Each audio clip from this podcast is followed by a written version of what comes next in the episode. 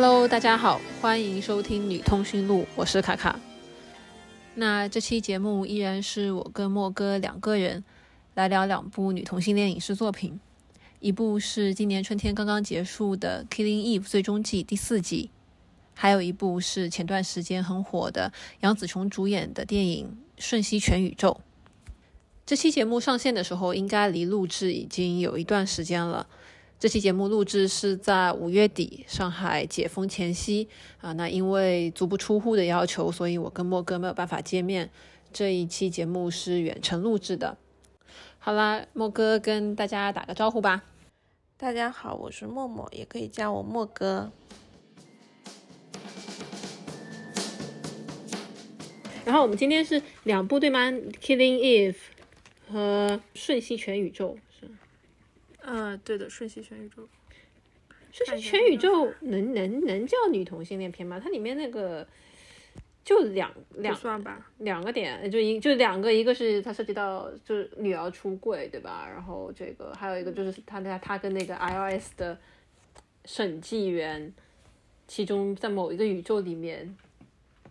发发展发展出了一段女同性恋感情，也行，已经够，已经元素已经够了。那我们一步一步来，要不先先聊 Killing Eve，然后呃，然后瞬息全宇宙。Killing Eve，你还记得？你还记得吗？我记得，我记得。你还记得你第一次看 Killing Eve，就看第一季的时候的情况吗？第一季的时候的情况，我记得。我觉得第一季的时候，其实我看一下啊，第一季的时候我还是觉得挺惊喜的，因为它是一个。怎么说呢？就你没见过任何以女同性恋作为主线的东西，它是这样的一个题材，然后这样的人物的一个设定，然后这样的感情发展，所以我觉得还第一季的时候，我还是觉得这个东西还挺新奇、挺浪漫的。对，嗯。然后到第二季、第三季的时候，我就已经觉得这个、这个、这个线的发展吧，它越来越像一个。言情剧，你知道吗？像那种小言，没到甜宠的地步，但他是小言。是。然后到第四季的时候了，他好像准备要结尾了，后面他就乱搞一通，然后最后啪给你截掉。对，当然不是说这个剧不好，嗯，对。对，我这其实差别还挺明显的，因为第一季是那个。哎，那人叫什么名字来着？就是呃，伦敦生活的编剧，就你知道，你知道那个 Fleabag，Fleabag 的那个呃导演和编剧是 Killing Eve 第一季的编剧吗？啊，对，Phoebe Waller-Bridge，对，他他是就是你你看过 Fleabag 吗？我没有看过。我操，你居然没看过，你一定要去看。你你赶紧去看《Fleabag 》，对，就是因为我觉得还挺明显的，就是他，我觉得他跟《黑镜》挺像的，就是那种他他第一季是 Phoebe 写的，就是《Fleabag》的导演，然后你就很明显感觉到里面的那个张力，就是就是我我看到网上其实还有挺多讨论，虽然我很不喜欢这种讨论啊，就是讨论说《Killing Eve》到底能不能归成一个啊女同性恋片。嗯，当然可以，但是可能就是由于它里面的这种张力啊，包括它的其他的部分就已就非常饱满，所以就你都知道，导师有很多主流观众在看，然后就有很多人就很不愿意承认说这是一个女同性恋片啊。然后到第二季以后，它就不是菲比，就不是菲比写的，然后就我就明显感觉到这两个人之间也不叫小言情片，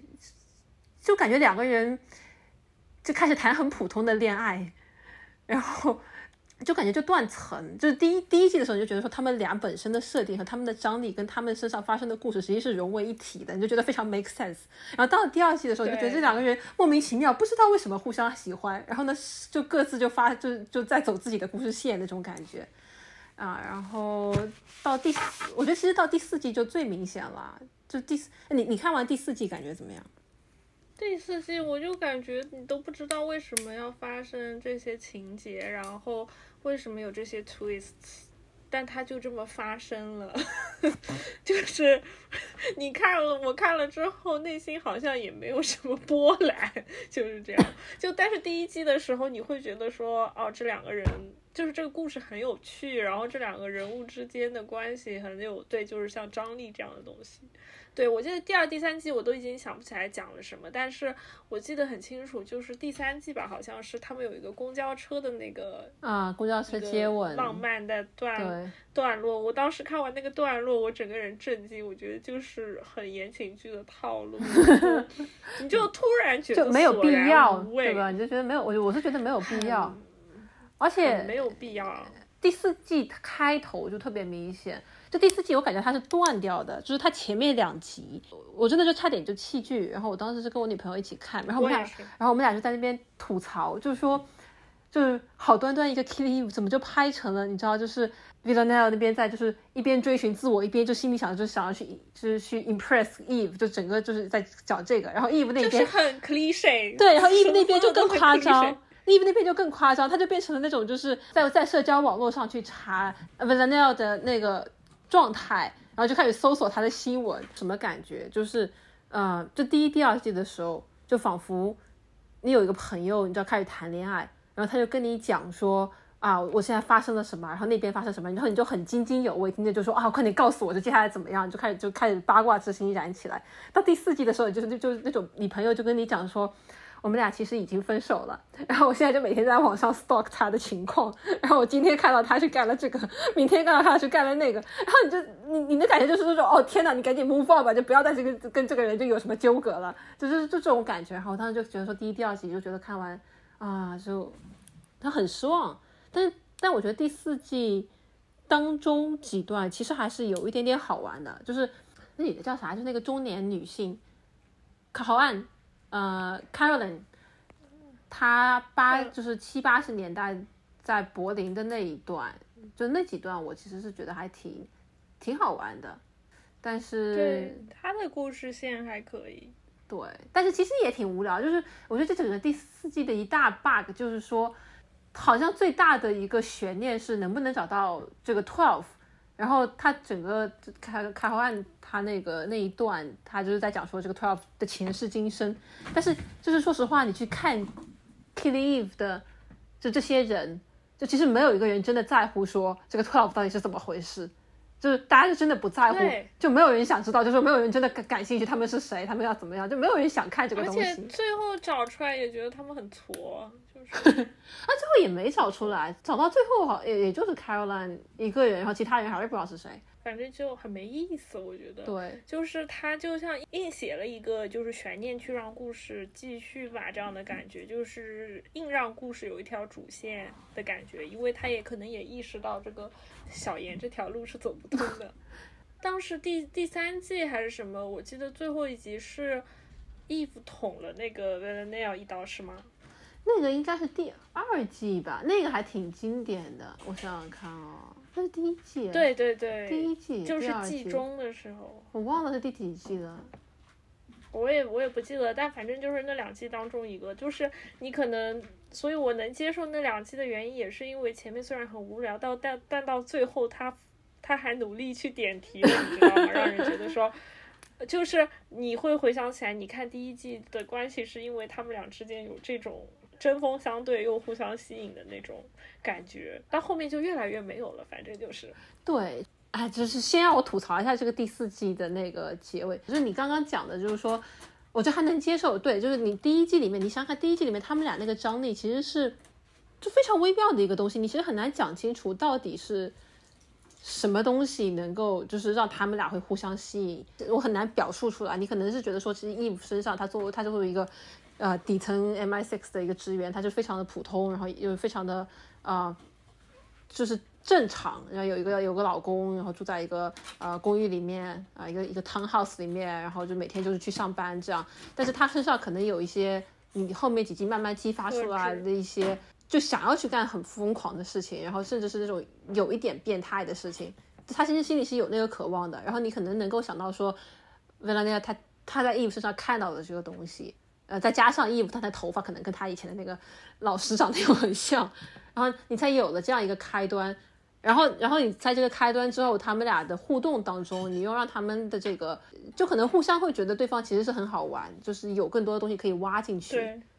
然后，所以就是你可以看到后面有，比如说 Eve 去去捅维兰奈尔那一刀，包括维兰奈，我觉得到现在大家就很经典的那一段话，就是说你到底想要什么样的生活？就是因为他之前的那些铺垫，就觉得他如此变态的一个形象，然后他讲出来说，哦，我其实只想要一个正常的生活，对吧？就是呃，cool job，nice flight，someone to watch movie with，就这一段就才会变得非常非常的动人。结果到了第四季，妈的，就变成 两个人。搞了一个哦，就是你同性恋公路片出来，而且就是不仅这都不是公路片，是 MV，你知道吗？就是那种 MV，就哦，就就很傻，就很傻，对，傻就是。因为就是你会喜欢这个剧，是因为他们之间的这种吸引和张力。这种吸引不是说他们俩真的要在一起，或者说他们俩要一起看电影，不只只是这个。他们他们俩之间的关系，就是你不知道他到底是想要戳他一刀，还是要要抓住他，还是要怎么样。它是一种对，就像你说的非常微妙的一种关系。但是第四季他们突然就非常笃定的变成了一种。类情侣的关系，对他们就变成了一个难以接受。对，这是这是一个正常情侣关系，就是突然闹别扭分手了，然后一个人去寻找自我，另外一个人在那边网上刷他的信息，然后后来就是突然又又又和好了，然后就放着歌，两个人开着卡车，然后还互相讲那种很轻快的笑话，我就觉得说这干啥呀？然后他们还一起一起去杀坏人，对吧？所谓的坏人，对，就是他们俩就组队去去，就是。对，就是这种任务，谁要看啊？就还啊，对，然后这个就让我想到了那个，你有看过那个汉尼拔吗？我没有看过汉尼拔，就是那个电电视剧。如果你看过那个电视剧的话，你汉尼拔他也是，他不是就是汉尼拔，就是还是汉尼拔的人设嘛。嗯嗯。然后，然后它里面的另外一位男主角，他们俩之间就是有这种，就像这种。在《Killing Eve》里面的这种两个人之间的张力，但是汉尼拔看到第六季的时候，就是他拍了，我觉得还我记得看了蛮久的，因为他还拍了蛮长的，好像拍到第六季还是第七季吧，反正就是到很后面的时候，他其实主线仍然是在就是说以汉尼拔作为一个连环杀人这样子的一个 social path 的这个主线来做，然后他跟他跟另外。这个男主角他们之间有很多情感羁绊，但是他们这种情感羁绊又是不断进化的。然后他们可能很多时候就是以互相伤害啊，或者别的方式去做的。他并没有出现说像像 Killing Eve 二三四季发生的事情，就是很离谱，很离谱。然后你回你去回想这个剧，因为这个剧我看的比较早，就是它是一个相对比较早的剧，大概是可能要再往前个。八八九年的样子吧，我你去回想这个剧的时候，它剧情很饱满，它的人设特别的完整，然后它会吸引你一直去看，而不是像这个剧一样，我要不是因为她是女同性恋，我都不知道我怎么能干完这四季，因为我到第二季的时候就已经有点怀疑人生了。那好歹他戳了那一刀，所以我们还就往后看了，对吧？对，其实你想是这样，就是。他在第一季的时候，其实那个线是很很清晰的，就是他你有不停的人被杀掉，对吧？就是 Villain 他自己有自己的任务在那边去干，他就去杀人，就各种呃很有创意的去杀人啊。然后 Eve 跟他的是是另外一条线，这条线你有有去，比如说作为情报人员去去追踪他，然后追踪他的过程当中，他们俩又有这种。很复杂的，互相吸引又互相憎恨，因为毕竟 v a l e n 他杀了 Eve 身边很多很亲近的人，就是你这种爱恨交织，他是另外一条线，所以他其实两条线是很清晰的啊。这然后没有，然后没有人去在意说，就背后到底这个 Twelve 是个什么东西，就他只是 v a l e n v a l e n 的一个设定而已，就是说他帮这个组织服务。那这是我觉得是第一季的那条线，然后到了第二季以后，我不知道是因为可能想象力的匮乏，就编不出来更多杀人的故事。对。还是说，就是因为可能编剧变调以后，他他掌握不住，就这两个人之间的那个张力。就是其实这两个人之间的张力，不仅仅是一种，他肯定不是单纯的性吸引力，他也不是那种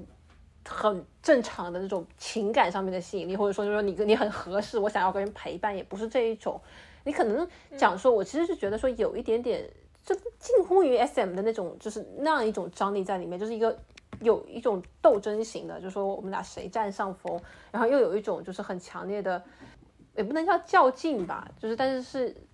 它不是那种就是普通情侣之间，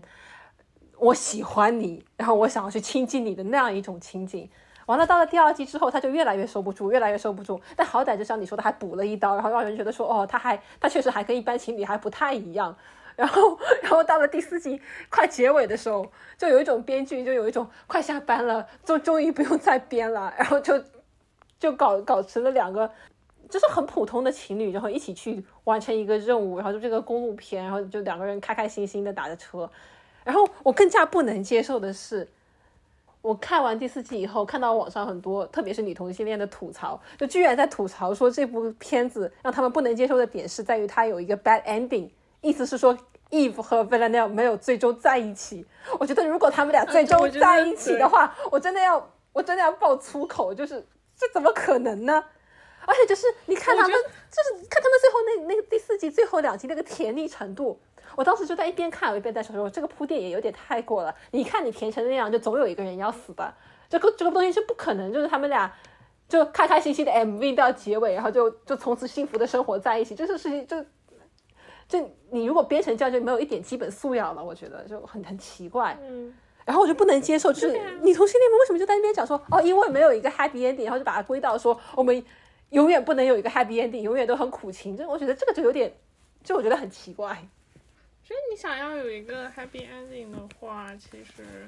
你想看一个甜宠剧的话，你也不会开始看这个剧，对吧？那不一定，就像我们上上一集说的，我们就是也没没得挑，你知道吗？有的看就不错，这倒也是。我觉得没得挑也是很大一个问题，很大一个问题。对对对。那当然，那我们上上上一集也在吐槽啊，说这个确实啊，就是那个女同性恋，就要不就特别苦啊，苦着苦着，然后有个人就死掉了，就更加苦。那 你从这个角度来讲吧，他我也能理解，但是就我觉得这一部剧你不能不能那么来看，就是太太夸张了，就是他们俩要幸福的生活在一起，这个。这个人就变了，他就不是第一季里面的两个人了。对，我觉得他有魅力的部分不在于此。如果第四季是两个人，什么又又见面了、和好了，然后去公路旅行了，一起看一部电影了，我们看电影了，把干完。对，反正就很离谱，很离谱。我觉得就是那个张力的存在是有原因的，是因为。你们俩之间不仅仅只是吸引，对吧？对，是一种危险关系。对，然后第四季有魅力的部分在此。对，因为危险关系就是你的 v a l e n t i n 他本身是危险的，然后但他对 Eve 可能是有一点点跟别人不太一样的地方。然后 Eve 本身他是一个很平庸的一个设定，但他的他就是他的心里面他是有一种其实跟 v e i n 很接近的一种很偏执、很癫狂的那样一个。特质在，完了就到第四季就啥都没了。第四季 Eve 就，Eve 好像很奇怪，Eve 第四季他就从头平庸到尾，就他就不想干，他也不想干什么坏事，他只不过通过锻炼变成了一个比较高级的保镖，好像就自我保护能力增强了一点，能跟人打架了。这这这个好像是有一点增加。然后除此以外，他就好像就一直要做一个特别正确的，就我要干个好事儿，然后知道就是我我我就就就很奇怪，然后。贝拉奈尔就也就没有自己的一个特质了，他先去找就是寻找一下上帝也也行吧，就是就是这一块其实是，就我女朋友吐槽了很久，就是这一块，她就觉得说这是啥，就是为什么你要搞这个？我其实还是比较能够接受他们试图去探讨一下，就你说贝拉贝拉奈尔就在这样一个情况下面想要去跟上帝就是就往宗教那方向上去走，你要去探索个一两集，我觉得也也也可以，虽然你就最后呈现出来的这个东西吧。充分的证明你没有这个能力去驾驭这个题材，但是呢，就是你想要做这个尝试，我觉得我也可以接受啊。只不过就是你在这个过程当中，嗯，他这个人就就变得只有一条线，就是说我想要去 impress Eve，然后就没了，索然无味。就是你就有一种哈，like why？就是他他咋咋就变成这样了？唉，我跟你说，要不是因为就是。整个整个这一阶段都是在疫情前后非常无聊的时期，我都不知道我能不能看完，真的很离谱，很离谱。我我觉得，我觉得我我看完的原因其实是就是当中那几集，就是讲那个 Caroline 在一九七十年代八十年代，他跟那个康斯坦丁在柏林的那几集，然后那个那个衍生出来的关系。我觉得它跟第一季、第二季就没有任何关系，就完全完全就是你把这这段都掐掉，这个故事也是成立的。但是我觉得那几集还是还是有点好看的，嗯，就是那几集还有点意思，这个后面就，这其实开头我也觉得。哎，反正我整个对这一季评价就是非常不高。我在前几季，在第二、第三季的时候，我已经有一些不适了。到第四季的时候，想看都看了，就看完吧。然后当时还有很多好评嘛，就是当时特别是因为这个 bad ending，让在网络上面也掀起了很多讨论，所以我就想，我就想，但还是看了。看了以后，我觉得真的，嗯，哎，网络上面不知道他们。不知道他们在期待什么？啊他们到底在期待什么？我我我没有太看，我就看了豆瓣上面，就我的几个好友，就是看到很奇怪，就在那边吐槽说为什么不能有一个 happy ending，然后我就不能理解。你有看其他的评论吗？我都没有看。我有看啊，我有看啊，我觉得怎么就还自个儿委屈上了？你如果想找个人，想看什么两个人女同性恋在一起看电影，你现在随时可以和你的女朋友，或者你上网络上寻找一个你们可以看电影、可以做爱。你现在要看的是这个吗？就很离谱，那是很奇怪哈。就是如果我想看一个。就像上海上海拉拉生活这样子，就是每天上班，然后 下了班，然后看个电影，然后吃个饭。我我为什么要点进 Killing Eve 啊？就是我就是想看一些不一样的东西嘛，就是被一些其他东西吸引嘛。所以你会你觉得会可能是有一些，就有一些女同性恋去看 Killing Eve，真的仅仅是因为她是女同性恋吗？我觉得可能一开始并不是吧，但是看到最后就可能因为就是太久这个同性恋的影视对于他们来说 太少太干涸了，他们就很 desperate 的想要看到一个 happy ending，所以他们会会就是有这么多的委屈和就像抗议一样，甚至我在网我在豆瓣上面看到好多好多骂编剧的。我当时想说，嗯，我也想灭骂，很烂，对对是，我我也想骂，但那个角度不太对，就是，对，就是一个 different angle，你知道吗？完全我就是觉得说写的什么垃圾玩意儿，他们就在纠结说为什么，为什么，我就就为什么有人要死是吗？为什么就到最后就不能就是让他们两个开开心心的活在一起是吗？对，然后甚至上，甚至上升到说编剧就是有一点就是孽女啊，恐同恋恋女，就看看不得你同性恋还有还有有开心的结局是这个，我就觉得更离谱了。我就想说，哥们儿睁大你的眼睛看看，他是写不出来了，他才这么写的。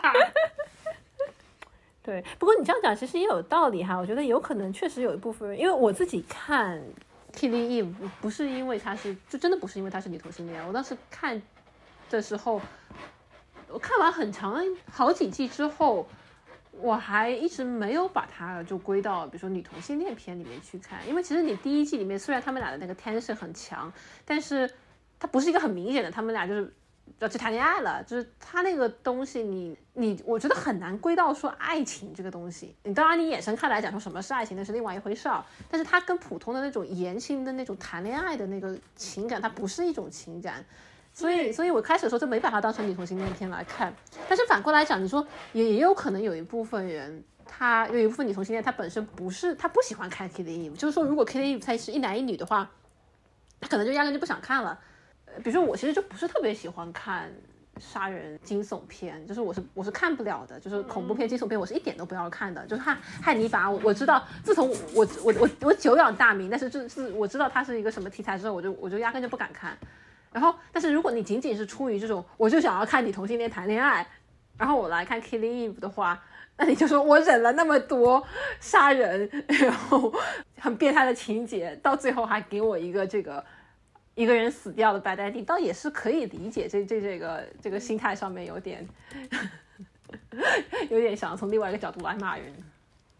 对，因为我个人是，虽然我也不爱看那种凶杀或者恐怖的东西啊，但是我很喜欢看那种悬疑探案这种。然后像汉尼拔这种，它其实很有趣，它里面有很多探案啊、推理的部分。然后对，而且也是因为贪这个贪生嘛，两个人物之间的这种张力，我觉得还是挺好看的。其实一开始看《Killing Eve》也是这样的一个出发点。我一开始以为 Eve 是个很强的、很会推理的人，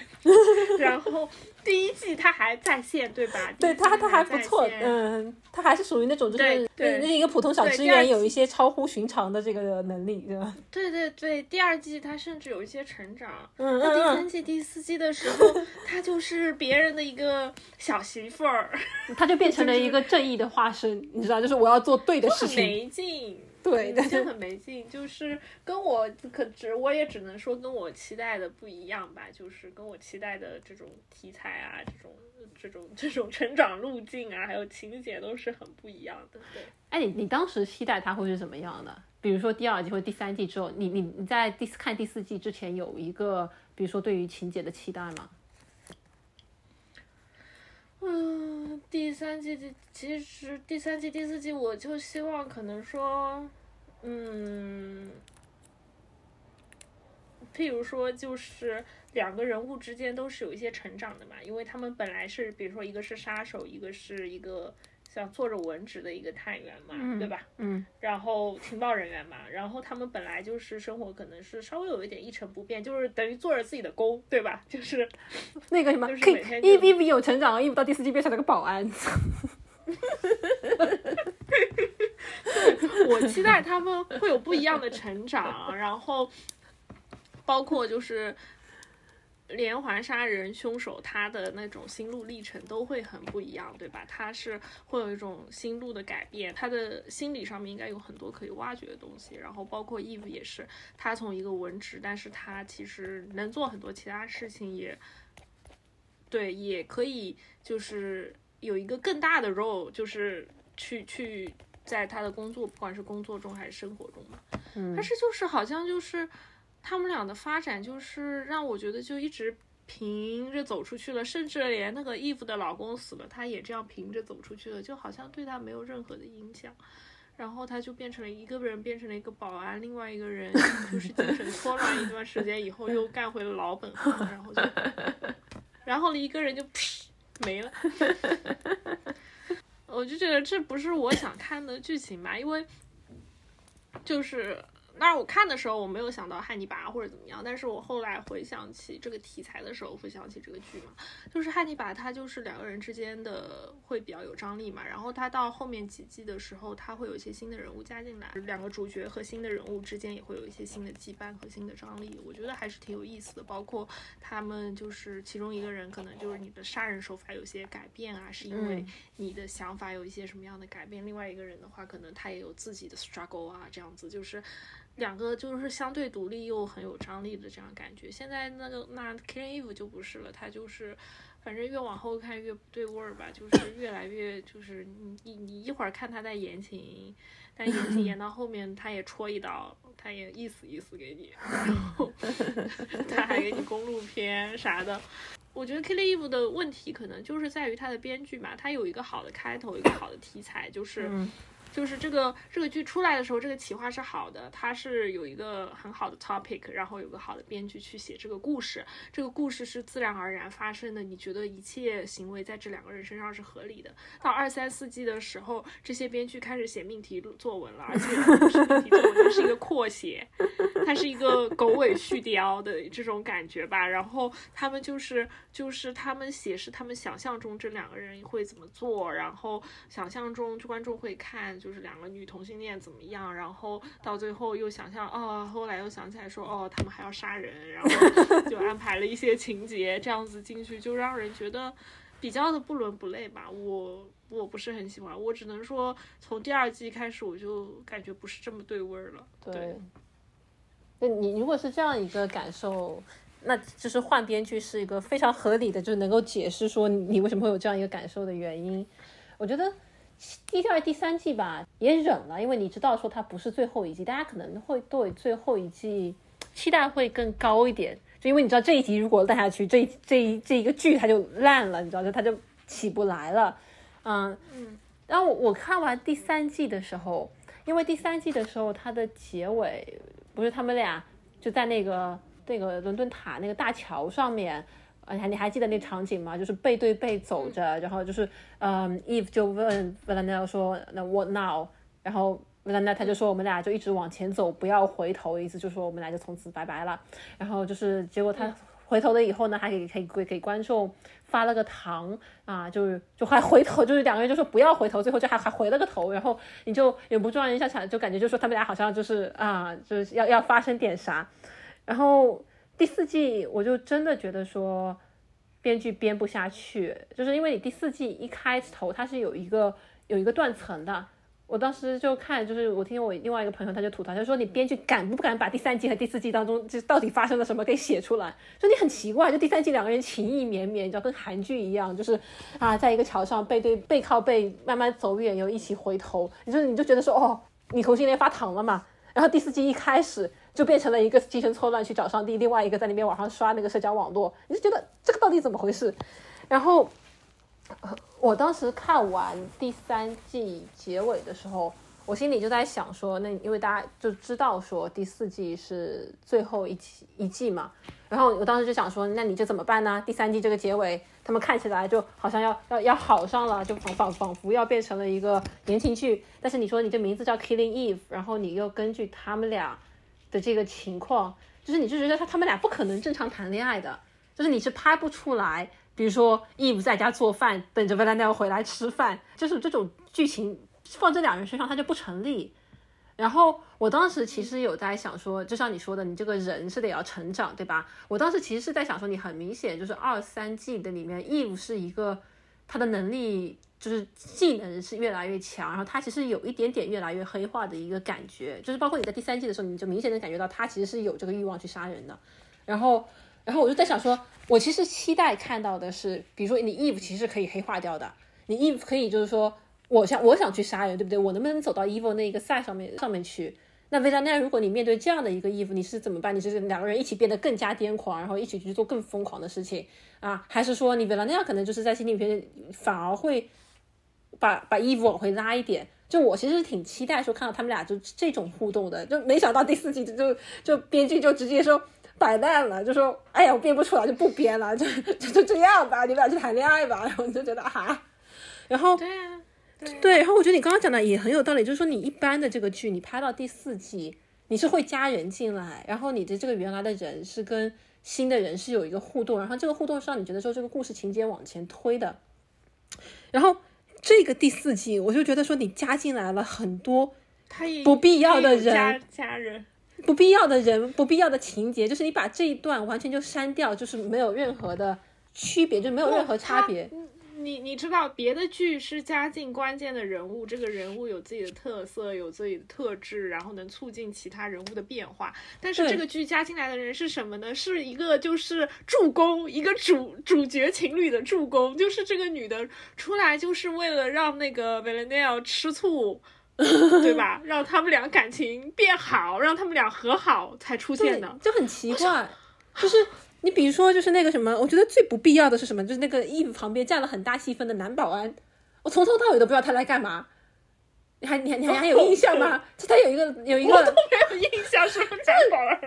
这个男保安，就他们俩一一开始的时候没事还还就是。呃呃，就就发生一下哦，对对对，我想起来，我想起来，就没事就睡一下，对吧？那个男保安就老在旁边，完全没用。对，就很奇怪，你就不知道他从哪来到哪去，就在在家干嘛？就他回答不了任何哲学问题，完全不重要。就是就是他他就干嘛？他就他就只是一个工具人，他就那个男保安就只是一个工具人。他的不是没有工具人的作用，我不记得有他。你说了，我才想起来，他连 NPC 都不达标。我跟你讲。是你把他这个人去掉，你衣服自己不能干吗？你一定要有个男保安在旁边吗？他长得又不好看，对吧？就哎，就不知道干嘛。嗯，我觉得，我觉得有一点可能，知道是不是说让这个剧稍微值回来一点？你比如说，衣服他毕竟又跟男的睡了，就是我也不知道，就是有没有有没有这种想法？嗯，就很奇怪。然后还有一个，还有一个很奇怪的，就是那个女杀手，就那个岛上面，就那一整集。我也不知道你在这个剧里面有什么推动作用，对不对？就是因为你还有那个，就是对对对，就是你设想一下，就是就那个人也很奇怪，那个人就什么，就你也不知道为什么维拉内要过去找他，找他以后他们俩为什么就睡了？睡完之后为什么这个女的要要跟维拉内要跟他一起睡？然后他们俩又开始打架，就很奇怪。然后你就觉得，我就觉得这一期就这一集你就把它删掉也没什么问题。然后哇，就从头到尾，从头到尾都很保安那个男保安很没有用，然后那个 Eve 后来亲了那个女的，你记得吗？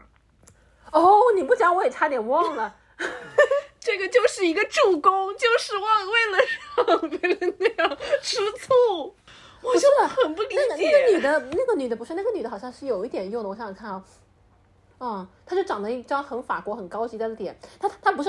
他的这个人就很奇怪。那在理论上来讲，他他应该是一个很 boss 型的人物，对吧？他在十二里面，他是他是维拉内尔的上司，而且是你从听他讲是说，他只那个只是对他只是康康斯坦丁去训练的维拉涅尔。而且维拉纳他被关到监狱里以后，那个女的就是一个电话就可以把维拉纳给放出来，就就特别厉害。然后他就突然就死掉了，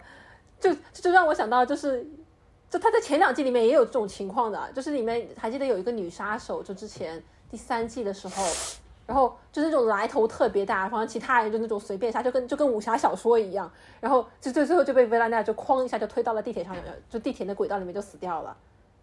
然后。对，但是我我我是可以接受突然死亡这个事情的。他其实有时候对于情节有一种啊，对对对对，你意想不到的那种效果吧。然后，但是这个人就是他出来贼牛逼，然后他最后就突然就死，为啥？他当中做了一些什么事情呢？就是为了让那个小情侣两个人什么见面啊，为互相做一点什么这个那个事啊，然后呃威胁威胁其中一方，让让另外一方受伤啊，然后最后怎么死的呢？就是因为两个人吃醋。然后把他给杀了，就很离谱，很离谱。那我觉得他其实倒还是有一点作用的，就是因为他其实是十二 twelve 的一部分，然后 e n a 本身就是要去杀他，就是我觉得相比之下，就是那个住在岛上的女杀手就没有任何的作用，她是一个很突然。那个女杀手就是你都不知道她从哪儿来的，但是可能给她安排一个事儿，就是为了最后有一个 bad ending 吧。都是他把那个 Valenia biu biu 的，不是那个，不是那个女杀手，不是那个印度裔的那个呃处理尸体的那个那个女的，那个女的我觉得还行，就那个她叫啥来着？忘了，就是在停尸房里工作后，最后来杀掉 Valenia 的是她嘛？就还有一个，你还记得一个岛上的，看起来挺那个原生态的，呃，一个欧洲面孔的一个女的，Valenia 在受伤之后就跑去那岛上找她。然后他们俩在篝火旁边一番交谈以后就睡了。睡完之后，那个杀手就好像就是要把维拉内亚养当当小，就是那个铁梯，那个山里的铁梯，就给我这种感觉吧。是，可能不是，是他可能他可能不是铁梯，但他给人感觉就特别的，嗯，铁，对，特 别的战狼，特别的战狼。也也不是战狼，那叫什么来着？就是就是就是，哎，他们怎么形容的？那个就那就女的形容那些男小男生小土狗？哎，不对，不能这么想。你快别思考这些同性恋词，哦，不是，异性恋词汇了，你想不出来。对，他就特别的不是，就他就感觉给我感觉是那种可以去打 UFC 的那那一种，还挺性感的，但是。他的他的整个出现，他真的占了整整一集，你就觉得说为什么就是图啥？就是感觉好像那个，因为 Eve 在外面也找了个女的搞了点事，所以维莱内亚也要在外面找个女的搞点事，对，莫名其妙。对，然后然后维莱内亚要要要杀掉那个跟 Eve 搞事的，然后这个这么强悍的一个女杀手，你感觉可以，她是可以去打 UFC 的，最后是被 Eve 给杀掉的，就很无语。对，反正整个剧情走向都很迷吧，我觉得。哎，只能说他不是，他都不称不上一个完整的作品，就是很多编剧在后面拼命的写，因为他们根本不知道故事该如何发展。对，我觉得这个编剧他完全没有理解 Eve 和 Valena 两个人之间的这种情感，就真的还挺挺令人失望的。你就觉得说这个世界这么大，对吧？你总你应该能够找到一些比较有才华的人，就是有很多很多事情都很匪夷所思。那天我还看到说。就 The L Word 那个 Generation Q，不是大家都吐槽这个剧情异常的，哎，就是当然也没什么期待哈，但是他也有点实在是过。看了吗？我没看。我看了，我看了，这种这种情情情怀党情怀党看了啊，反正反正就是你就知道就就看个脸嘛，就是你就看到 Tina 出来一下哇尖叫一下啊，然后看到 Bet 跟 Tina 还有一点互动，然后你就啊就期待一下，也也就没啥了。啊，但是我那天看到说他的那个编剧哈，就是接受采访的时候有在说他写的时候其实自己也不知道自己在写啥，他就说我想先写几集出来看看大家的反应。然后我当时就觉得说这个事情就跟现在上海疫情也好，有很多事情也。包括那个什么人教版这次出来那个教材就很恶心的那个插画一样，你就觉得很多事情，你就觉得说这个世界上应该有很多能力很强的人，能够做出就是至少能够做出来一些合格的作品，对吧？然后你就匪夷所思，你就觉得说那么多钱，那么多资源，万众期待，然后你就给我看这个，然后你还不知道他怎么就通过了这么多人的审核也好、批准也好，他就做出来这么个东西。就最近这个世界上就有很多事情都就就经常给我这样的一个感受，就我不理解他是怎么出来的。嗯，这这这个这个也是，我就不理解，就是你那么多，就那么多人喜欢 Killing Eve 的也有很多人，你怎么就会最后挑挑的挑的编剧就写出来这么个东西，就就很奇怪。就你去 A O 三上面找两篇同人文，也不至于这样。啊，对啊，就是你稍微东抄一点，西抄一点，然后最后拼成一篇，也不至于这样。这这个真的是拼都拼的有点就是。你你说的对，我觉得它都不能称作一个一部完整的作品，它就是好几部没有什么太大关系的剧集啊，就是你只能讲说他勉强讲了一个故事，但是整个故事完全不 make sense，然后就是就拼出来了一整季。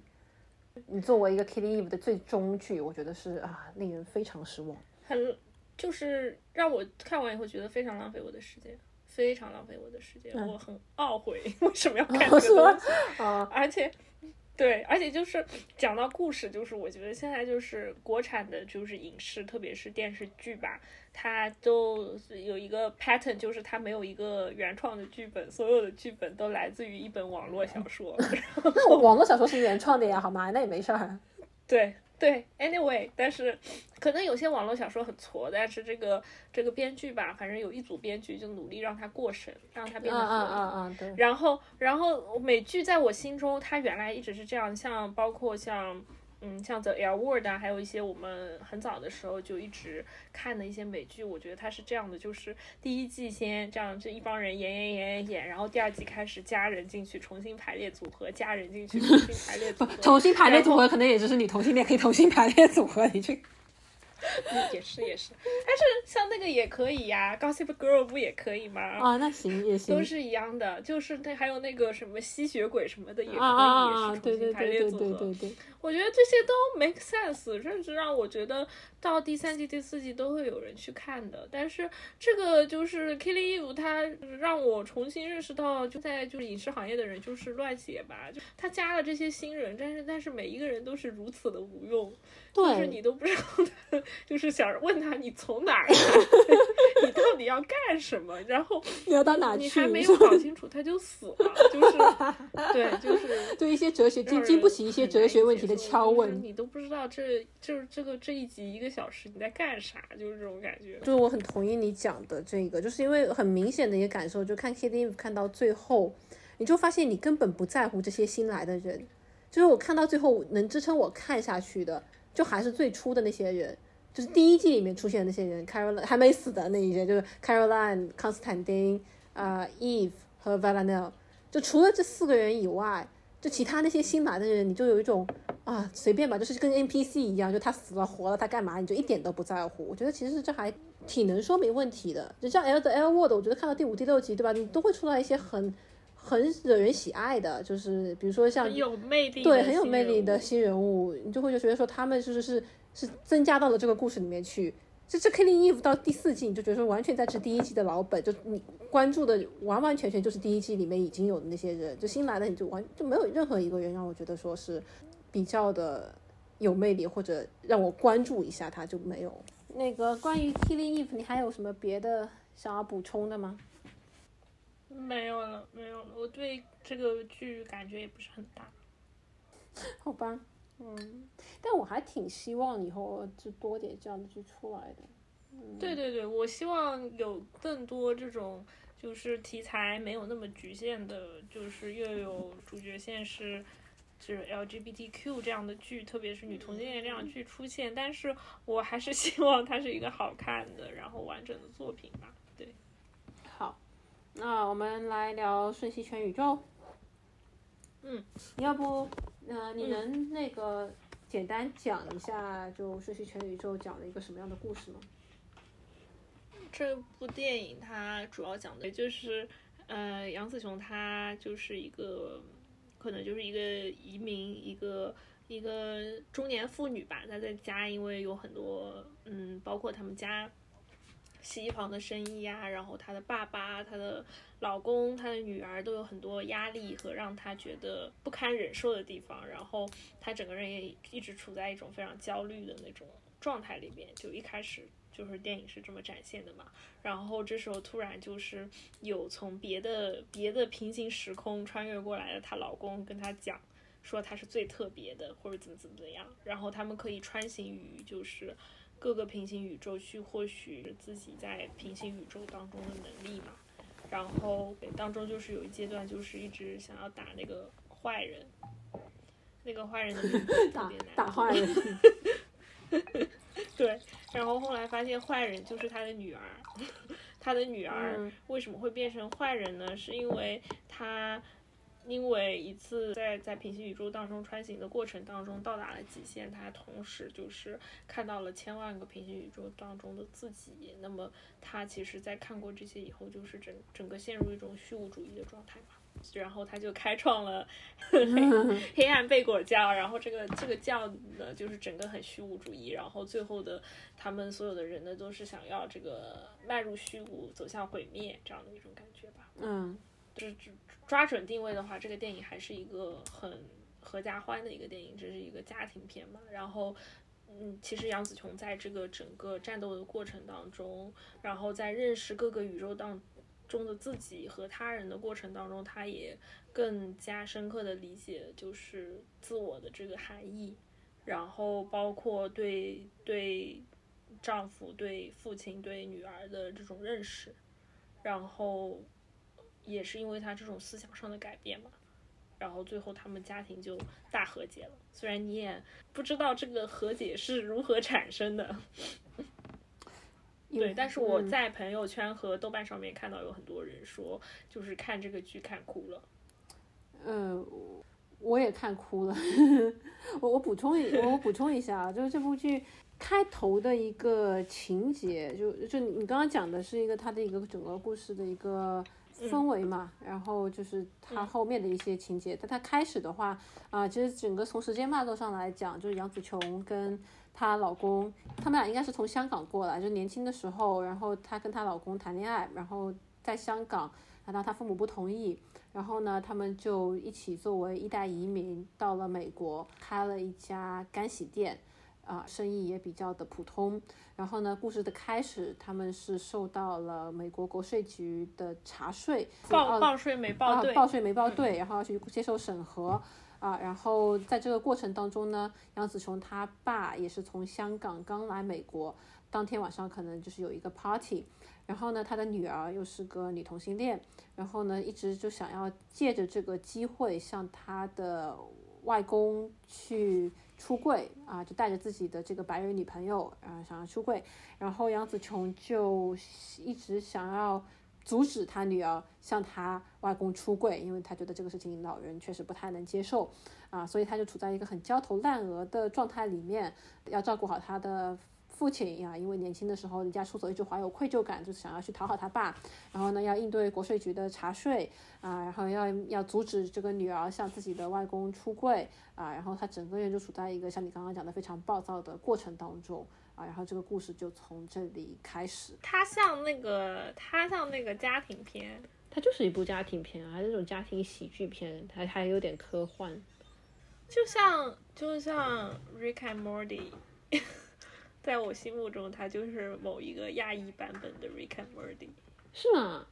因为瑞卡莫蒂不是那个爷爷带着那个孙子去各个宇宙里面探险嘛，然后这个的话就是属于这个妈妈和女儿都在不同的宇宙里面，然后他们互相之间有个影响，最后就是还蛮合家欢的嘛，就是对吧？最后其实是合家欢，那对，跟有有一点类似吧，有些地方，它有都挺天马行空的，也是，你这样讲也对哈。我觉得这部剧它确实是一部合家欢的剧，它的整个氛围其实是相对比较轻快，也比较搞笑的，啊，然后呃没有什么过于沉重，让你觉得说就是很苦的那一种。但其实这部剧的。呃，我我我自己也看哭了，当然我看哭的那个点也是比较的，嗯，比较比较私人化，就是这个就一旦遇到这种我就必哭，这哭不意味着我非常感动哈，但是就是我泪点很低，就是杨紫琼跟他爸为他女儿出柜那个地方，我就哭了啊，但是但是这个就是并不能说明这部电影有多多多感人哈。但是，就是反过来讲，它虽然是一部合家欢的剧，但是我觉得它之所以这么受欢迎，它其实里面讨论的东西是很多的，就它的元素很多。啊，你想，一方面你刚刚讲它有一些呃科幻的因素在里面，对吧？它有这样一个平行宇宙的设定啊，它有这个人物可以穿越平行宇宙，然后来获取其他世界里面的超能力或者就或者技能这样的一个设定啊，这个是一个呃。看起来挺新奇的一个东西，包括他想象了很多不一样的宇宙，其中有一个我觉得是挺恶心的，就是那个手指手变成香肠的那个那个那个宇宙。然后，但是但是另外一方面，它其实有讨论啊很深的东西。你像这整个虚无主义，包括这个你看遍了所有宇宙以后感受不到意义，从此创建这个黑暗背国教，然后引导大家走向虚无主义，走向毁灭，这个是一个。很常见的抑郁症的表述啊，这个当年你还记得《Killing Eve》里面有一集 v a l e n e l 他去混进一个戒酒吧，当时还不是戒毒的一个互助小组，然后让他发言，他要去获取其他人的信任。他当时讲的就是这样的一个意思，他就觉得说，我每天早上醒来，我就觉得说，天哪，我又要度过一天，然后我想不到任何能够让我觉得兴奋的事情，然后我就觉得一切都很无聊。然后他讲完这一段以后，其他可能呃，不管是戒毒还是抑郁症的人，他可能都觉得说非常的 powerful，好像就非常的能够共鸣。所以他其实讲的这个状态啊，是一个很典型的抑郁症的状态，就是你感受不到快乐嘛，就你无论这个原因是出于我看遍大千世界也好，还是出于其他原因也好，你处在一个非常抑郁的状态里面。其实这个我觉得是很应该很多人都能够有这样一个共鸣的。我觉得就是他这一点，其实他从那个服化道当中也有表现嘛，就是他女儿，他女儿就是每次就是以坏人的形态出现的时候，他都是穿着那种特别不灵不灵的那种衣服，嗯，有点非主流的那种奇奇装异服，就是特别的张扬。然后画着很浓很浓的眼妆，但是她的眼妆都像就是那种哭红的眼睛，甚至会有一些明显的有眼泪的那个眼妆。嗯，对对对，她就会画一颗眼泪在眼睛上，或者就是这一片就全部打红啦，这样子。就是我觉得可能就是暗示她女儿的一种状态吧，就是她虽然外表是张牙舞爪的，特别是在他自己的那个宇宙里边，他女儿每次都是很着急的、急冲冲的、很。单刀直入的冲过去跟他妈说，啊，我要出柜啊，或者怎么样，我们需要谈一谈啊，这样。但是他其实越是张扬，他其实内心可能越是一种，嗯，就是一种不开心的、抑郁的状态吧。我觉得有有有有这种状态在里面。哦，是吗？啊，我我我我一直以为他的这个只不过是他换衣服，然后他的服装是确实是你说的，他是一个就是眼妆，然后就是那个眼睛那边是明显的黑眼圈也好，就是说有哭痕也好，但我一直以为那是一个给我感觉像是那种日日本有一个流，也不叫流派啊，他就是有一群人他就是这么打扮的，好像是吗？对，就是因为他当当时说到那个非主流，你知道，然后他就说非主流的这个来源。好像就是有这么一个，就这么一种风，这么一种风格，好像他们就是这么。那还是我觉得有有一些差别，因为他在眼妆上面特别用力，我感觉是这样子，就是他甚至就是当中有好几幕是画出眼泪的形状，有有。我觉得，但我一看到，因为我女朋友她年轻的时候啊，就是十几岁的时候就很迷恋日本文化，然后她给我看过一些她当时做的这种 cosplay 的那那那种服饰。就也是这样的，就是眼睛那边就是很吓人，就皮肤涂的很白，然后眼睛就是整个眼妆非常的夸张，就是就是一看就觉得就吓一跳的那一种。就我我我这种就是非常呃，在审美方面非常香草型的人，我当我当时一看，我就说倒吸一口凉气。但好像好像就是是一个是一种怎么讲，是一种风格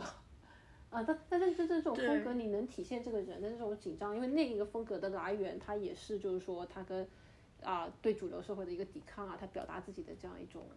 我觉得是很明显的一个尝试，因为就是你看杨紫琼她穿行在宇宙当中的时候，她有时候是明星，有的时候是打工的，或者或者是做一些别的职业都有，然后会有不同的发型啊、衣着。但是他女儿在各个宇宙当中都是一些奇装异服的人，都是一些很夸张、很夸张的，就是可能也是为了反映出她的一种状态吧。对。我还以为是因为他女儿年轻，然后而且只是为了视觉效果嘛。我觉得那不合理啊！那就是如果说我穿行在宇宙当中，那肯定有的我就很。很书呆子，有的我就那那不一样啊，就是很很亮，对吧？那不就就是他现在就是没有差异化，所有人都是一样的。那不一样，那杨紫琼是刚穿宇宙，就是她穿过去的时候还是那个宇宙里面人第一次就觉得哦，还还能这样。那人家那她女儿是已经就是穿在宇宙当中，已经就是自己就是创立宗教了，已经是一个那种黑暗背果教。对啊，孤独求败的一个状态，她可能就是就不一样啊。嗯，anyway，但是但但他他女儿的状态确实是一直是一个很紧张，然后精神濒临崩溃的一个状态。当然，你如果就是从那个样子来解释的话，那也是啊，就是你虽然看破一切，对不对？虽然就觉得说一切都很无聊，但你是感觉到他内心对于这种空虚感，你可以去解释，你就解释他说一切都是没有意义的。但是你人就是有这样的一种情感需求，就当你在觉得一切都没有意义的情况下，你仍然会觉得说我好像。想要抓住一点什么，然后就是你会变得非常的焦虑，然后可能就是也是也是有可能还是出现这样的一个眼上带泪的这样一个一个一个一个一个妆容。嗯，对对，但是你去仔细想，这部剧里边就是女性角色都是处在一个非常焦虑的状态，然后非常紧绷的一个状态，不管是杨紫琼本人，还是她女儿，还是甚至是那个 IRS 的职员，就这样子，就是男性角色。好像被查出来了，他也就那样儿。啊，这样你说也是哈，好像男性，不过这里面男性角色你想有不多，就就他爸、他老公、他爸、他老公、他爸，就这两个，是吧？据说是为了省钱，然后就是这个人员也很少，然后场场所也很固定。嗯，但确实那两个男的好像就属于比较的笃定，也比较的不焦虑。对他们就活在自己的世界里啊。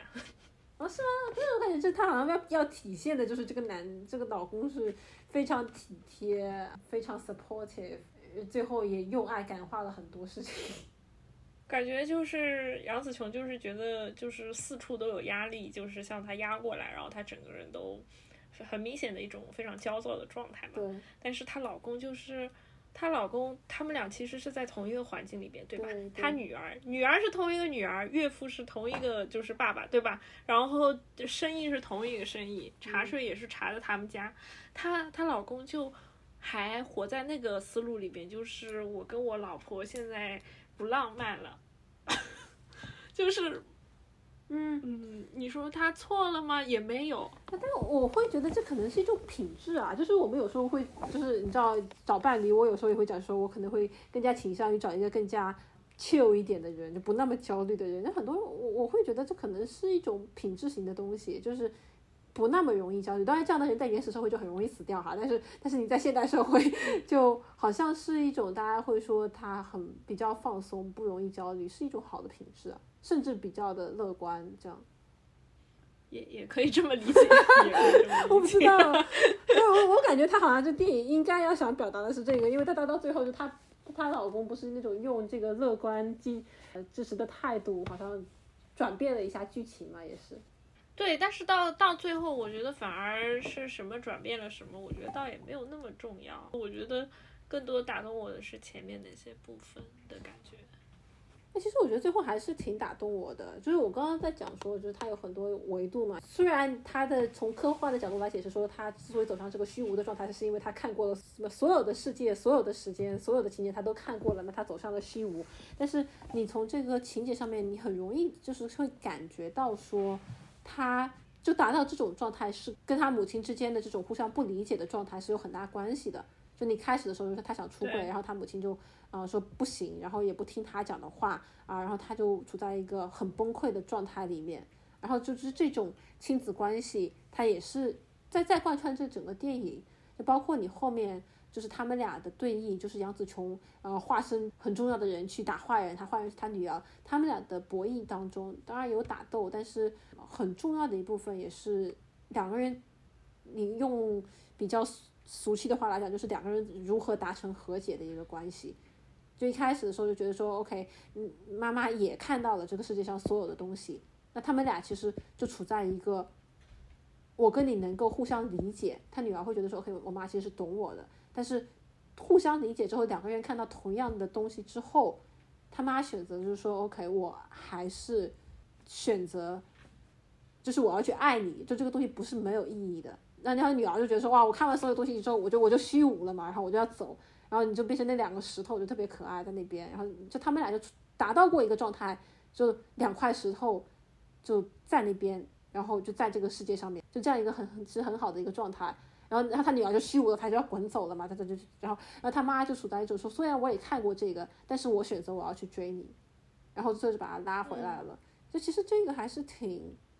我觉得是挺感人的。当然，就是这个要去追他的这过程当中，他爸也起到了一定，你知道，就是处于一个啊，就天生很乐观的这样一个状态。就是由于不同的感受导致的不同的世界观，我觉得还挺挺好的。对，因为他妈妈是一直对那个。他女儿那个女朋友叫 Becky 是吧？对吧？嗯。对那个女生就很凶，就是让她不要来啊之类的。但是他爸爸一直就是对对那个 Becky 就很好，对 welcoming 那种那种态度，就是他们俩态度还是蛮不一样。但是我觉得，就可能杨紫琼对她女儿的这种拒绝、抗拒，一部分也在于，就是他爸爸对他也是一种非常抗拒、不认可的态度。嗯，他可能也是想保护自己的女儿吧。就是他可能一方面觉得老人接受不了，另外一方面也觉得说你为什么要对吧？就是为什么要去告诉你的外公这些事情，这样他只会否定你，不认可你。对啊，就是你有时候想说杨紫琼这个态度已经很好了，对吧？你放在国内这个状态里面来看，你当妈的已经能够接受女儿啊，不仅是个同性恋，还跟外国人谈恋爱，仅仅是不想让她跟外公出柜或者爷爷奶奶这一辈出柜。我觉得你你放在就现实生活当中，在国内这个情况下面，已经是属于。相当通情达理的妈了，我妈其实就处在这个状态，对吧？我能接受，但是你不要跟其他人讲。对，我觉得可能杨紫琼有回忆，就是自己女儿的成长经历嘛，好像有一段闪回的，我忘记在什么地方，反正有闪回，然后有讲她女儿什么慢慢长大，然后后来就是一直就是没有办法达到他们的预期，就是譬如说她还大学辍学啊，然后来交了一个女朋友啊，这些种种事情吧，我觉得可能说就是。他自己的成长经历对他的后代其实也有一些很大的影响吧。会，当然了，你就是说这个一直没有办法得到自己父亲的认可，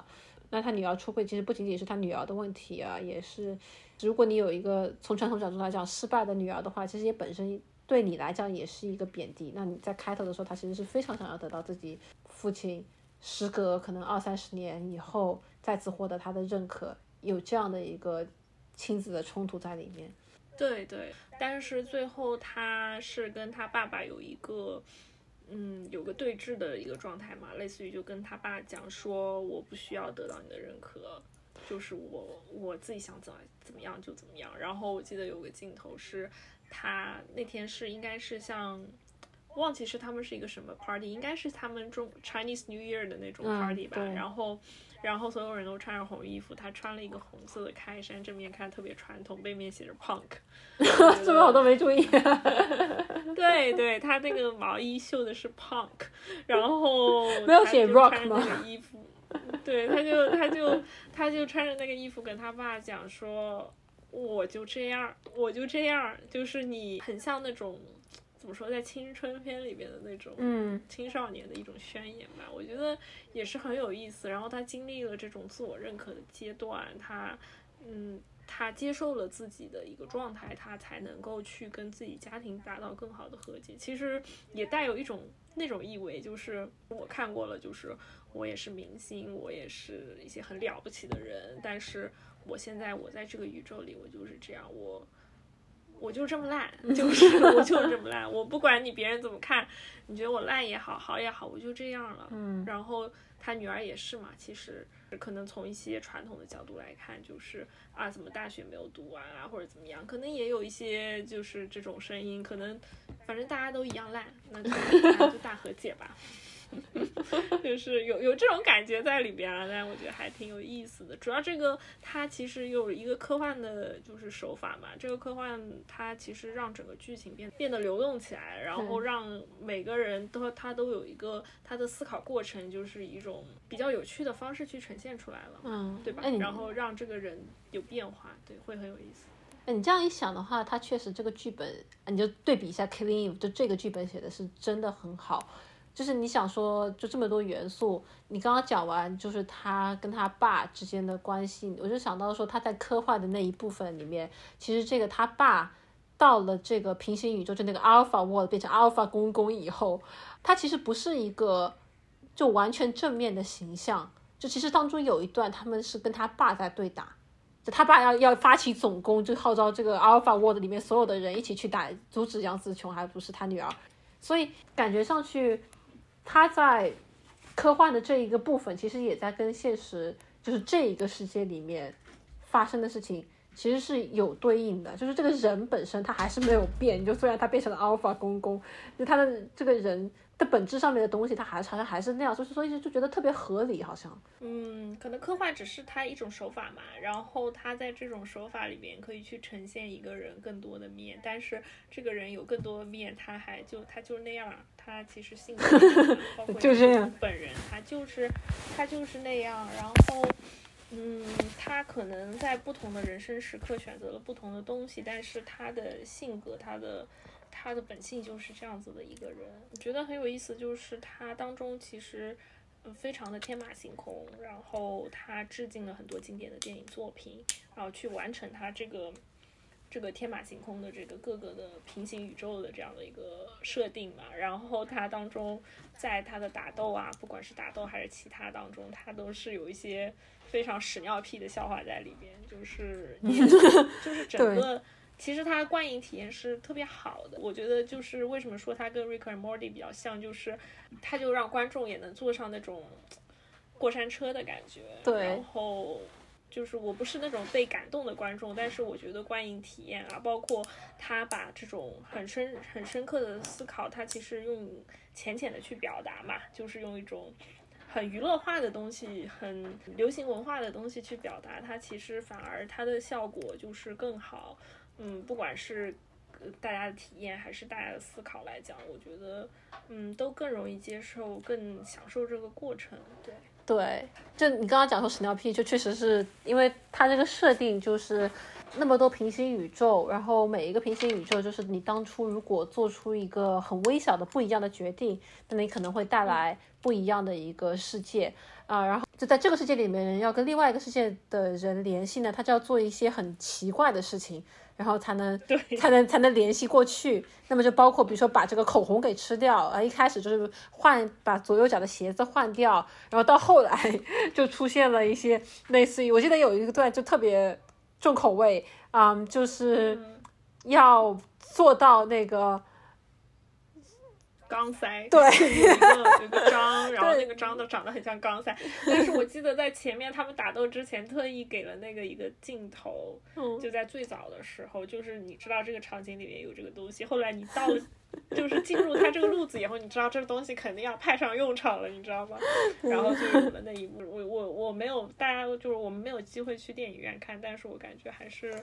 一起看的时候还是挺挺快乐，挺欢乐。对对，我是一个人看的，我也觉得看着也挺欢乐的。我刚刚就当时就抱着我家狗在那边一边看一边笑。它里面好像还而且不仅是这种通过这样的一个方式，它会有很多很搞笑的小的场景，就是你知道因为吃口红啊，或者就是还有还有什么样的一个一些我我都记不得了。除了钢塞、吃口红、换鞋子，还有哪些？还有尿尿啊，对。OK，就是这种很 random 的事情。对，他就是要越越 random 越越越好，才能够跟其他人连接。就有很多这样还就是小巧思的东西。然后另外包括我觉得就是你讲说故事情节当中有一个分支是这个杨紫琼最后跟国税局的这个女职员两个人走到了一起，然后他的那个画风呢，其实是比较文艺的，就是有点像那个港片那什么玛丽和马嘉烈和我我记不得了，就是有一些香港言情剧的那那种画风，你知道，就是一看就是一部都市都市言情剧啊，然后但是他那个设定里面，就是那些人在那个平行宇宙里面，所有的手指都是跟香肠一样，然后就非常恶心，然后他们嗯好像发生性关系的行为就是跳一个很奇怪的舞，然后把这个手指塞到对方嘴里面去，应该是这个意思哈。嗯，就就挺恶心的。然后所以就整个画面它其实是一个感官非常复杂的一个体验，嗯有很多冲突在里面。因为这个国税局的人在现实的就他们本身的这个宇宙里面。是一个很凶狠的形象，就一开始的时候打怪打的就是这个国税局的女的，然后她突然就变成了一个非常嗯、呃脆弱，然后向杨紫琼表白，然后杨紫琼还拒绝了她，然后就整整整个就非常都市言情剧，非常的你知道那种什么暗涌啊，就是杨千嬅的歌可以当背景的那种情节，然后然后呢，但是他们的这个这个人的这个形象呢又非常的。就是令人有一点点不适，就是因为他们的手都跟香肠一样，就很恶心，就在那边甩来甩去的，然后就一点都对。一点都不香港。啊。然后他们最后两个人感情到一定浓度，然后要发生就是这个行为的时候，又是属于那种跳那种像那种部落的舞蹈，然后把香肠塞到嘴里面去，然后就嘴里又有黄油流出来，就整个场景其实挺恶心的，但是你又觉得又对。又还挺感人的，所以就整个感官体验非常的复杂，就有很多冲突在里面。就你不管是从视觉上面，还是就是从你这个啊、呃人物的设定的逻辑上面，你就觉得说，我是觉得是很新奇的一个体验。然后他到最后呃一部分，他其实是就是在那个 party 的地方，他其实是有解释说。啊、这两个人是怎么走到一起的？因为这整个很突然，就当时就是说他们可能被查税，然后那天晚上这个啊啊呃国税局的女职员就来到他们店里面，然后呢就是本来就很严格的一个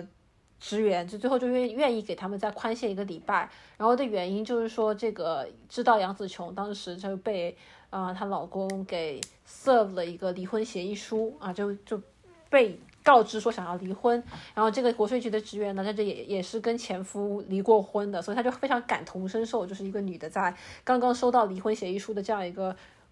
时候，她会非常的脆弱，然后他们俩可能就由此坐在外面还抽了一根烟，然后这个场景就变得非常的一下子暧昧了起来，然后就还教杨紫琼怎么抽烟啊什么的，但是其实是有给这样一个解释，所以我就觉得说它整个的一个设定就非常的合理它。其实，它其实每一个致敬的这些天马行空的片段，都是想要说明一个事情。像这个就是它又是一个共情，它又是它好像那个职员有讲说，就是在人生的某个阶段，你觉得自己就是没有任何人爱自己，然后杨子琼就跟他讲说，你肯定世界上有有人是爱你的之类的，就是反正对，你就感觉这个故事可以从由此开解始释。对，对对对，有去解嗯释，就是会给就是不同的观众能看到不同的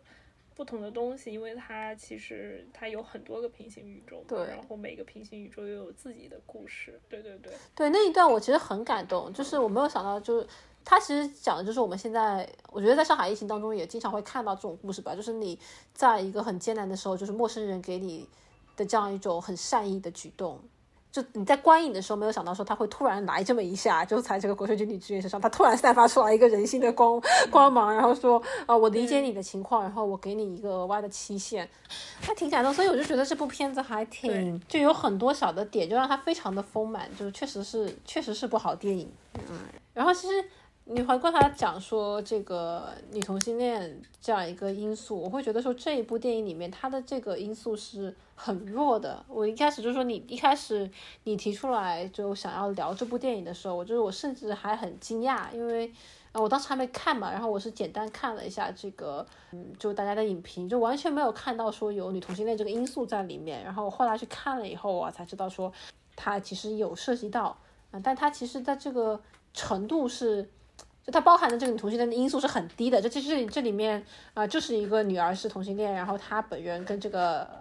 国税局的官员在某一个平行宇宙里面可能产生了一段感情。对，就但是你很希望在影视作品当中看到这样的 representative，就是嗯，他在一个就是他在一个故事里边，他嗯，他很自然的出现了。作为当然就是代就是代表女同性恋啊，或者是女同性恋出现的影视作品，它非常的少。但是嗯，我觉得我可能作为我个人，我已经过了想要看一些嗯特别苦的那种，就是就是我有点害怕。就是从我个人来讲，说我有点害怕看那种特别苦的，因为我会觉得很苦。嗯，但是那种。那种就是校园啊，那种甜的我会看，但是我更希望就是在这种作品里面看到，就是一个以一个很自然的方式，就是有这样的一个人物，然后有这样的因素，然后对，然后包括对于这个因这个就是女同性恋的态度，也没有说像其他的剧一样，就是只是为了增加这个 diversity 而加入这样的一个人物或者这样的一个情节，而是说。他其实还蛮重要的，就是他女儿，她是一个女同性恋，她想要出柜，想要被自己的家人认可，她这是她的自我认可的一部分，嗯，我会觉得还挺有意思。然后我也在那个豆瓣和其他网络上有看到说，就是就说很多人会感动嘛，但是有很多人就是没有办法感同身受的，也有很多，我觉得。什么叫没有办法感同身受？嗯，因为就是这个问题，就是对于我们，对于我们亚洲人，对于我们中国人来说，就是可能很多人都会遇到这个问题，特别是像我们所有的性少数群体都会遇到这样的问题。但是可能有些人就是在一个阶段是看到他妈妈跟他和解，他妈妈跟帮他出柜，就是是会感动的。但有些人不是，他们已经，他们已经不在这个阶段了，就是他们可能。就是在现实生活中，就是他们的家庭关系并不是这样子，然后他看到这个东西，他就是没法共情。呃，什么意思？就是说他觉得不应该跟爷爷出轨，还是什么样一个情况？嗯，就是可能他们家庭的情况就是根本不可能出现说你家的人容忍你成为一个同性恋，你家的人会以一种比较好的方式去呃和你和解，就是。对，就是这种情况，这种情况看到这个东西，这个电影不应该很感动吗？就是说，虽然我不行，但是有人行，不会，就向往一下。他他觉得说不就不应该出轨，不会，他觉得他觉得这种和解是一个 such a cliche。嗯，对，就是因为你知道，就是很多东亚家长做不到这一点。呃，对，但是大多数东亚家长都做不到这一点。嗯，但是就是我我的感觉就是说，因为现实生活当中做不到，所以我看到这个电影里面做到，我还挺感动的。但倒不会说就是说 这个过于不真实了，还是怎么样？可能就是对于他们来说，他们没法共情到吧，因为在他们的生活当中没法出现这样的场景吧。就是我也没有被这个这个大和解很打动，因为我觉得就是这个和解来的。突突如其来，这个电影的确让你享受很多、思考很多东西，但是这个大和解的确会相对的作为一个电影结尾来说传统一些啊。对，那这个合家欢电影嘛，就是这个也是，呃，就像我们上次聊这个求婚大作战，他他他也不会在结尾的时候突然给你来一个什么，呃，特别令人思考深刻或者苦情，他甚至有时候非常。反逻辑的，他都要把这个搞成一个搞搞的一个特别圆满的一个结尾。这个和解没有，我想说他没有那么的顺理成章，他就是和解了。他就是强行用爱嘛，就是你最后怎么办呢？就是强行 peace and love 了，就是强行 peace and love 了。但是对，但是我也不能说它不是一个好的结局，只是对我我我 我是很吃这一套的，就是说，我觉得你刚刚讲的东西就是两方面啊，一个是这个。呃，女同性恋，我觉得确实这个因素来讲，我们讲最早的时候，你讲女同性恋片，它就是一个特别苦情的。然后我们有时候讲说，像《求婚大作战》这样的电影，我们上次也讲，之所以聊它，就是因为它没那么苦情。但它其实代表说，它的主要问题还是两个女的在谈恋爱。那么像在这个电影当中，它已经把它变成了一个背景，或者说是一个故事开始的发端。那么它相对来讲其实是比较隐晦的，就是说你。呃，比如说你想跟你爸妈一起看，你可能就没有那么的突兀。虽然我还是不敢跟我爸妈一起看，但是我觉得这个就像你讲的，我觉得是一个挺好的。我也希望有更多的这这种因素出现在很多电影里面。然后另外一个就是这个 peace and love 这个事情吧，就非常的 cliche。但是呢，你有时候想想，就是就真的只能这样。就是你说我被虚无战胜了，我不知道人生的意义在哪里。我最后能怎么办呢？我最后的落脚点，你真的就是我我自己的感受来讲，就是除无无非是两点，一个就是你有一个天生的使命感那样的东西，你找到你，那就你如果找到这个东西，你也不会觉得人生虚无，对吧？那大多数人就是找不到，说我这辈子要干啥，就我也不知道我这辈子要干啥。你最后唯一的落脚点就是人跟人之间之间的关系，那你说白了其实就是爱。那你说这个东西？你讲来讲去就是这这是非常的，就是非常的煽情也好，恶心也好。但是我自己是觉得说，你要面对这个东西，就只有回归到人跟人之间，通过这样一种连接来对抗你感受到的虚无的感觉，就没有别的办法。所以我也笑嘛，就是我看到这种评论，你们最后最后最后怎么办呢？最后归结于爱，但是。没有办法的，就哪怕你是说像《Rick and Morty》这样一个，就是那种很天马行空的、很鬼马的这种东西，你你你的，就是越我我是觉得说，它越是想象力丰富，就越超乎边界，然后这个情况越复杂，大概率最终落脚点就只能是爱。就只有这个东西。回到爱的教育。对你只能回到爱的教育。有时候虽然看起来很扯，但是他 somehow 就真的只能这么去解释。就是我我见过有一些，你这种特别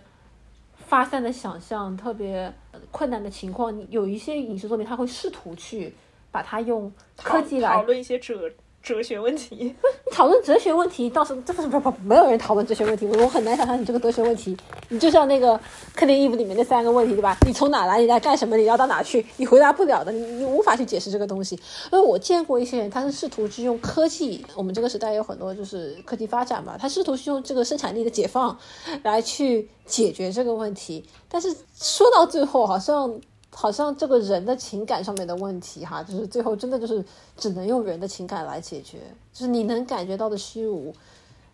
就你能感觉到虚无，你也能够感觉到爱。所以这个东西到在我看来吧，它虽然很扯，但是好像倒也是合理的。就是这好像只能这么办，你不然你怎么办呢？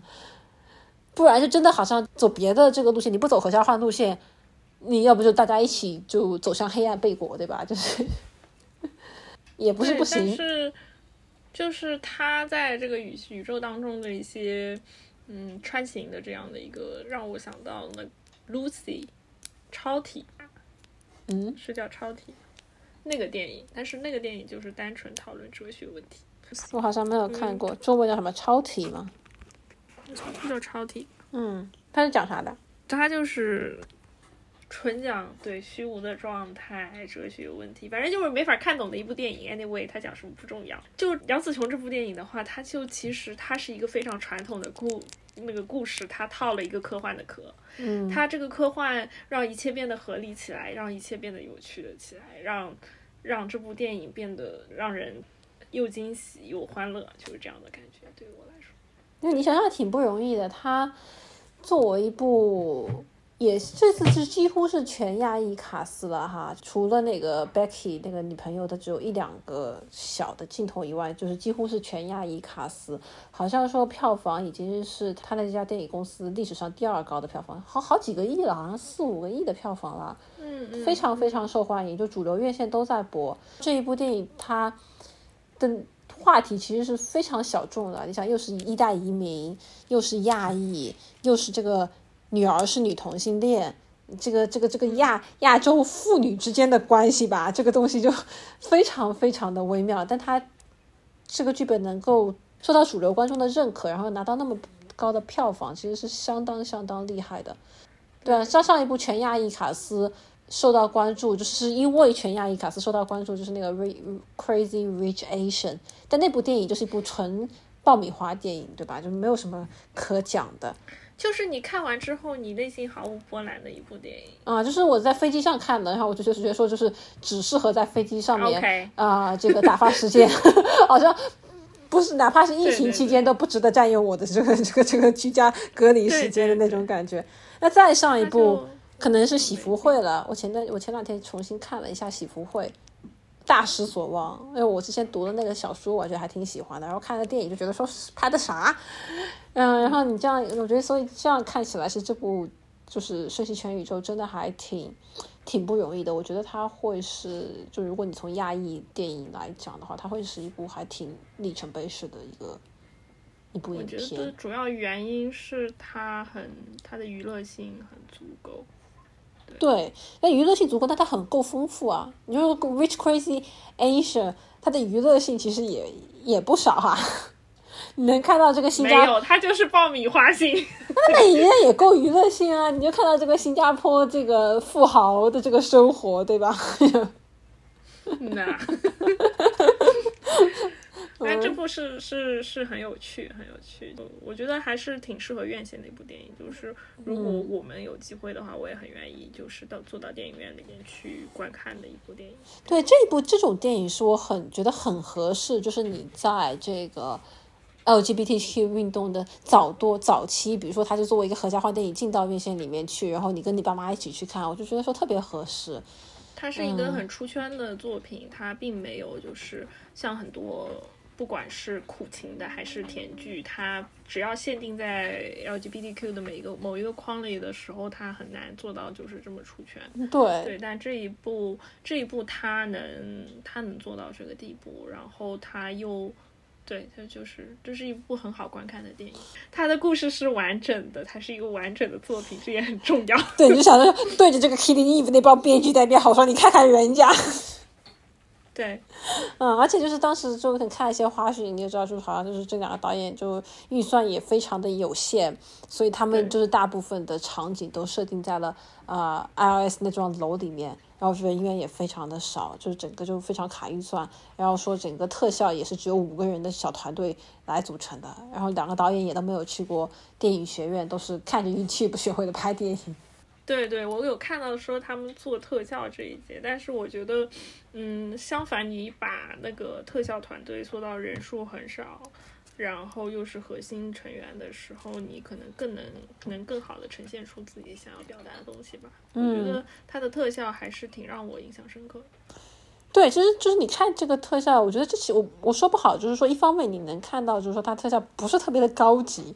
就它确实是有一种，甚至是有一种怎么说，就是大学学生作品出来的那那那种感觉，就它跟那个。那种很夸张的这种抗战神剧的特效，就我我感觉这个距离并不是很远，就从技术上来讲啊，但是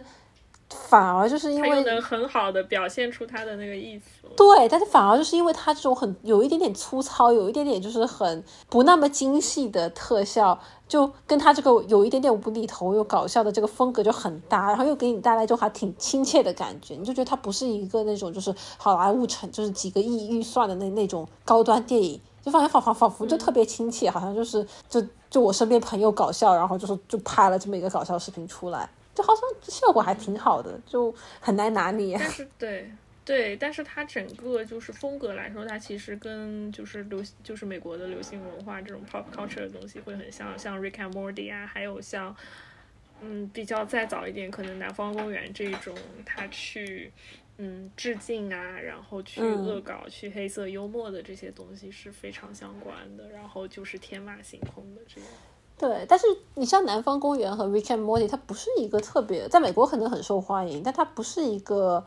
我觉得它的它的受众其实并不是那种主流院线的受众，它不是合家欢电影的受众，所以你把这样一些相对呃比较鬼马又又比较重口味的动画的这样一个逻辑，你套到一个合家欢电影里面就。就确确实挺厉害的，嗯，对对对，但是我觉得 pop culture 其实是可以打动人心的，我就是想说这个，对，因为因为就是那个南方公园的主创是写过百老汇的那个歌舞剧的 Book of Mormon 嘛，这个也拿了，当时也拿了托尼奖，也是在。是美国剧院里边就是长期会演的，它其实也是一个非常 pop culture 的作品，但是，就是可能生在二十一世纪吧，大家还是非常非常易于接受这样一个设定的东西，然后你你也可能就是想要去享受这个观影或者观剧的过程，所以嗯，也是一个很好的 approach 啊，我觉得就是这个这个故事能够让让这么多人看到，跟他的这些表现手法啊，这些很轻松、很很鬼马的这些手就是方式是离不开的嘛。对，那你其实想想，无非是两点嘛，就是你做任何的这种艺术创作也好，就无非是你是一个你的一个。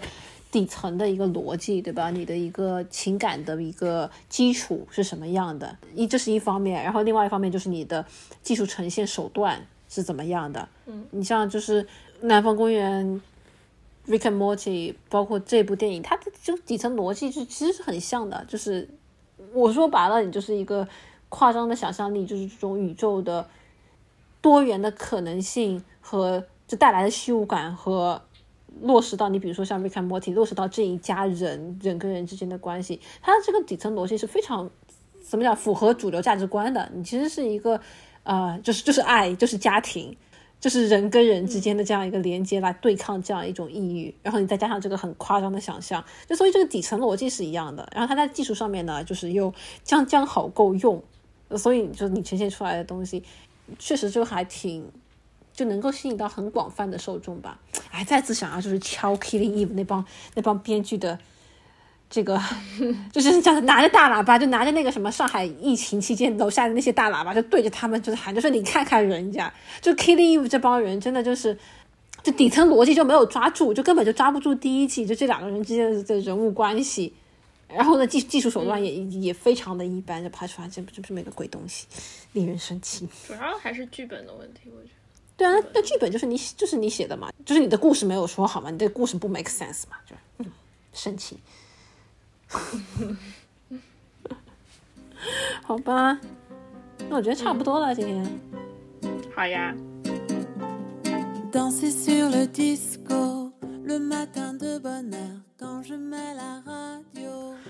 好了，谢谢你听完这一期的节目。去年第一期的时候，我定下的目标是一年两期，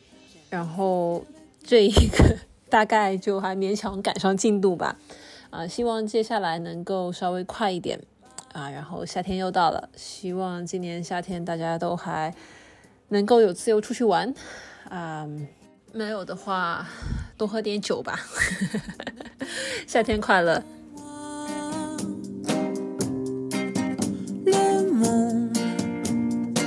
Me regarde, je le vois dans des boules à facettes. Mon unique rendez-vous où brille ma fossette. Un sourire sur ma joue, j'aime danser sur le disco. Mon radeau